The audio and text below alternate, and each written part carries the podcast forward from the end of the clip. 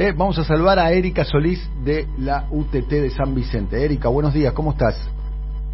Hola, buenos días. Bien, gracias. Bien, muchas gracias por, por atendernos. Eh, bien, eh, ¿ustedes están produciendo en el tambo para, para dónde, para qué zona eh, y, y, cuáles son los, los clientes? Qué, ¿Cómo es la unidad productiva de ustedes, Erika? Eh, bueno, nosotros en sí eh, tenemos, acá estamos en una zona rural donde hay varios productores chiquitos de tambo. Somos más o menos alrededor casi de 15 familias que estamos en la misma zona y tenemos un grupo de tamberos que estamos en, en la UTT y empezamos a organizarnos un poco para salir de la independencia de la dependencia de los intermediarios y los y las fábricas, por ejemplo, y de los que manejan todo acá en la zona, que son grandes tambos que tenemos alrededor. Bien, ¿y el eh, objetivo de ustedes cuál es? Lograr lograr una utilizar eh, eh, la leche que ustedes producen para hacer sus propios quesos, su propia leche, su propia masa. Sí, nosotros en sí ya tenemos un proyecto aprobado que es una fábrica de mozzarella y encachetado de leche que hace poquito se terminó de cerrar, que ya nos dieron el ok, así que sería nomás arrancar con el tema de empezar a armar la fábrica, pero ya tenemos varios proyectos aprobados de lo que vamos desde que estamos en el grupo de tamberos. Así que ya nosotros dentro de poco vamos a ser independientes y dueños de nuestro propio trabajo. ¿Van a tener su propia usina láctea?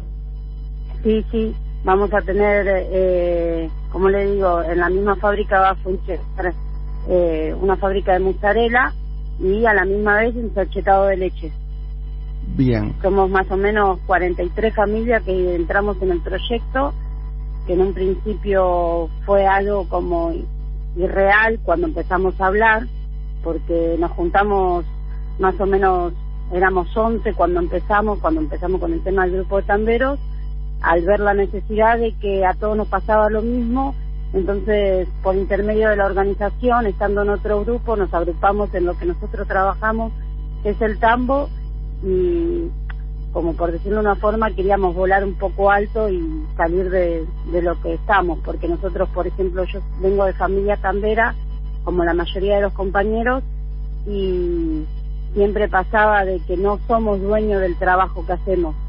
Si bien somos nosotros los que damos todas las herramientas a las fábricas de las zonas o alrededores, eh, no podemos poner un precio para nuestro trabajo, no podemos depender de lo que hacemos porque ellos nos manejan todos, entonces dijimos, bueno, era hora de independizarnos y con la, y con la organización y eso empezamos a ver cuál era la necesidad también de parte de los tamberos y la principal es esto, ser independiente y dueño del trabajo que hacemos. Bien, ¿cuántos litros de leche, de leche producen por día, eh, Erika?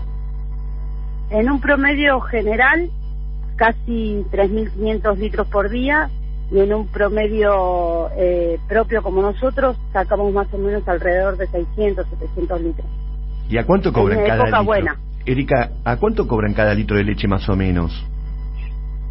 En el campo, la mayoría somos tamberos que hacemos masa, ah. pero en el campo se le paga eh, más o menos un promedio de 19 y 22 pesos, como mucho.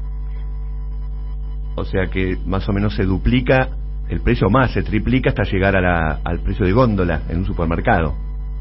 Exacto, digamos, siempre y cuando teniendo en cuenta que de la leche pura que saca del, del tambo, ellos le sacan todo lo derivado que hay, por ejemplo, eh, la ricota, eh, manteca, todo lo que se puede hacer con la leche, y uno cuando lo va a comprar en la góndola, creo que será un 10-15% de leche y lo otro todo agua, como decimos nosotros, porque la calidad se pierde mucho en el transcurso de, que sale al campo y llegan a las góndolas.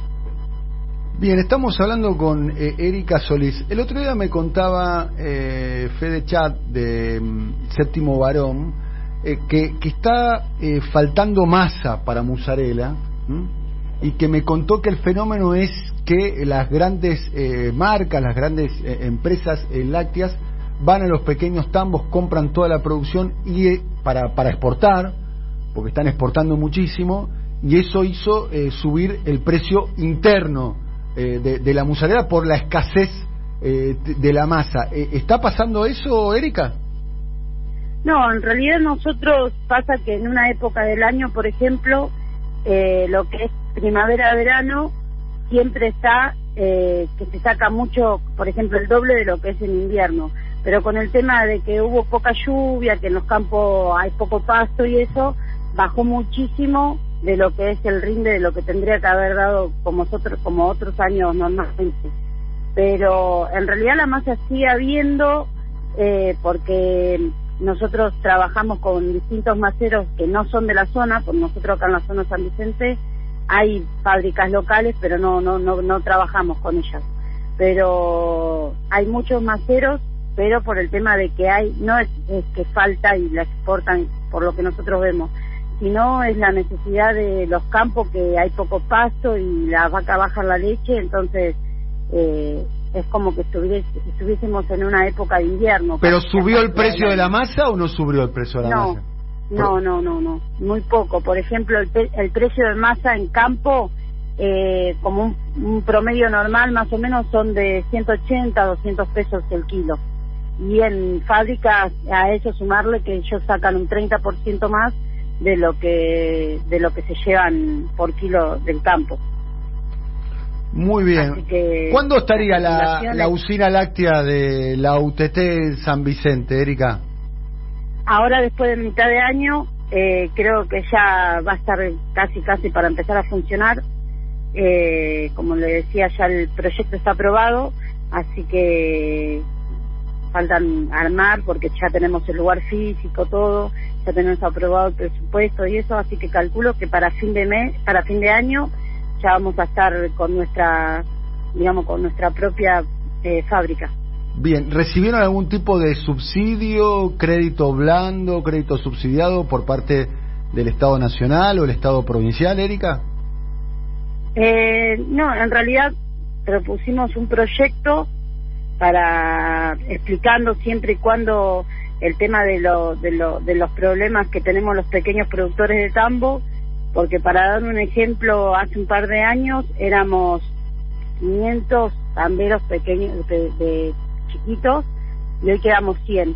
Entonces, con el tiempo vemos que cada vez desaparecemos más, y por eso también es la falta esa de, de que se nota cada vez más en la góndola de los productos que hay en el lácteos que hay en los supermercados y eso, porque la mayoría de los pequeños productores de tambo éramos lo que lo que ayudábamos a las grandes empresas a terminar de completar las góndolas, pero bueno, con todo el tema de que se fueron los precios de mantención, la comida, semilla, todo lo que nosotros manejamos, no no se puede sustentar. Entonces, es como cuando cuando un tambero deja el tambo, cuando vende lo, lo poco que hizo en todos los años que trabajamos, desaparecemos salimos y nos borran de la lista porque no se puede volver a comprar animales o volver a invertir en lo que laburamos, porque está todo tan caro y encima nosotros los pequeños productores no tenemos como un apoyo del Estado como para eh, enfrentar los gastos que están el día a día. Bien, Erika, la, última pregunta por mi parte, estamos hablando con Erika, que es tambera eh, de la Unión de Trabajadores de la Tierra, tiene un tambo en San Vicente y va a tener su propia usina láctea, van a poder fabricar su propia musarela y van a poder ensa, eh, poner en sachet, ensachetar eh, eh, la, la, leche. ¿A cuánto están en condiciones ustedes de vender un litro de, leche, digamos, en, un supermercado o en el lugar donde se comercialice? Y en el promedio más o menos nosotros que hablábamos como para que nos sirva al productor y que le sirva al consumidor, en un promedio entre 50 y 60 pesos el litro como mucho y la calidad también va a ser mucho mejor porque va a ser, la, eh, calidad de la calidad de la leche del tambo de usted cómo se va a llamar el, tambo cómo se va a llamar la empresa todavía todavía en la fábrica no tenemos nombre pero obviamente va a ser relacionado a los pequeños productores y a la organización porque o sea va a ser la leche de la UTT digamos Sí, sí. Bien, muy bien. Bueno, después le van a poner un nombre que vaya a saber cómo. Bien. Sí, un nombre más. ¿Y va a ser de mejor calidad que Sancor, la Serenísima o, esas leches? Sí, sí, en calidad de, de lo que es leche, sí, porque primero y principal va a ser pasteurizada y va a ir casi directamente como sale del campo a, al, al, digamos al, al consumidor. Eh, sin tantos químicos nada de eso porque nosotros de por sí en los campos por la organización nos manejamos todo agroecológicamente nosotros sembramos pastura para las vacas agroecológicas sin ningún tipo de químicos ni nada entonces ya de por sí desde, desde que el animal el animal come en el campo y lo que producimos es todo natural. Bien. No, no, no, no usamos químicos ni nada como para acelerar el proceso ni tanto de la vaca ni de la comida que come. Gracias, Erika. Un beso muy grande. Bueno, muchas gracias. Un beso grande. Erika Solís, tambera de la Unión de Trabajadores eh, de la Tierra de eh, San Vicente.